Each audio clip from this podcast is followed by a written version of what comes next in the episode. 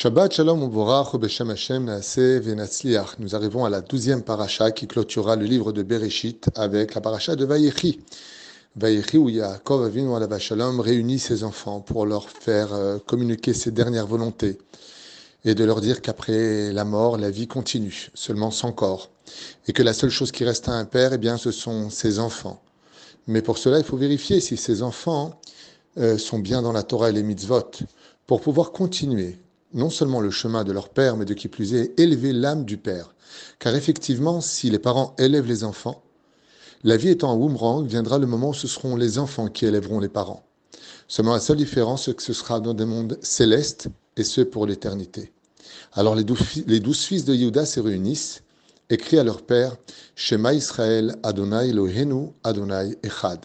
Ainsi donc, tous tes enfants sont reliés à cette même grande famille qu'est le peuple d'Israël, et ce, en ce qui les concerne, sans aucune avéra, sans aucun défaut. Et combien même ils en auraient eu, ils ont fait échouva.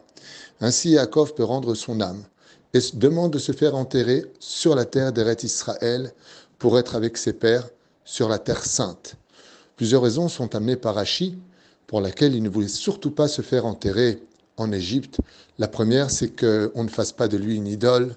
La deuxième, que lui-même ne subisse pas les plaies d'Égypte, entre autres celle des puces et celle de la vermine qui envahira le sol de l'Égypte plus tard, et de qui plus est qu'il ne serve pas de socle et de facteur pour la réussite des Égyptiens qui seraient partis prier sur sa tombe, lui demandant d'intercéder dans le ciel en leur faveur parce qu'ils les ont accueillis dans cette paracha de Vayechi et que maintenant, après les avoir mis en esclavage, eh bien, les enfants d'Israël se devaient de sortir. Seulement, les Égyptiens auraient appelé Yaakov en lui disant, rappelle-toi, on t'a donné la province de Goshen, on t'a donné du bien, tout en oubliant le mal. Et comme on connaît tous la force de la prière, eh bien, si Yaakov avait été enterré en Égypte, cela aurait été un frein, d'une certaine façon, pour les diplés d'Égypte, comme le rapportent nos Chachamim. Dans cette paracha, on nous parle aussi des dix bénédictions, des douze bénédictions exactement, que Yaakov Avinu va proférer sur ses enfants. Il y aura deux endroits en tout et pour tout dans la Torah où on verra les enfants d'Israël se faire bénir, dans la paracha de Vayechi et dans la paracha de Vezot Aberacha. Dans la bénédiction qui est donnée ici, très symboliquement parlant sur l'état d'Israël, quand Yaakov arrive à Yehuda, quatrième de ses fils, il lui dit la phrase suivante. Gour Arié Yehuda. Alors vous savez que dans les tribus, nous sommes souvent comparés à des animaux. À des animaux. Par exemple, Binyamin est comparé au loup, Dan est comparé au serpent, Naphtali est comparé à la biche et Yehuda est comparé au lion. La seule différence qui est marquée ici, c'est qu'il est gourarié, c'est-à-dire que c'est un jeune lion. Rachid nous dit oui, jeune lion, lionceau, parce que avant que la descendance de Yehuda prenne la royauté en Israël, il y aura un jeune lion. Jeune lion veut dire par là qu'il n'était pas digne de prendre la royauté qui appartient à la tribu de Yehuda, parce qu'on fait allusion au roi Shaoul qui vient de la tribu de Binyamin. Et ainsi donc, Gour Arié Yehuda, pour dire qu'avant que tu ne t'installes en tant que lion sur le trône d'Israël, se lèvera un petit lionceau qui préparera le terrain, le grand et vénéré roi Shaoul, ce grand sadique de l'histoire qui ouvrira la porte à la royauté d'Israël d'une autre tribu. Seulement voilà quand on arrive dans un autre livre, le livre de Bamidbar, dans la paracha de Balak, quand ce grand sorcier qui était venu à la base pour nous maudire et que Akadosh Baruch transformera ses malédictions en bénédictions, il réutilise un terme qui par contre tout à fait différent. Il dit ke itnesa itnasa. Et là, nous sommes comparés à Kelavi. La vie, c'est une lionne. Et la lionne a une grande particularité. C'est que quand elle se lève et qu'elle chasse, elle atteint ses proies. Et quand le lion se lève et qu'il se présente, alors, Ishag Miloira. Quand le lion rugit, qui n'aura pas peur? On peut constater chez le lion deux choses qui sont tout à fait opposées. Quand on voit un lion rassasié et au repos, il est noble et c'est un animal d'une grande beauté.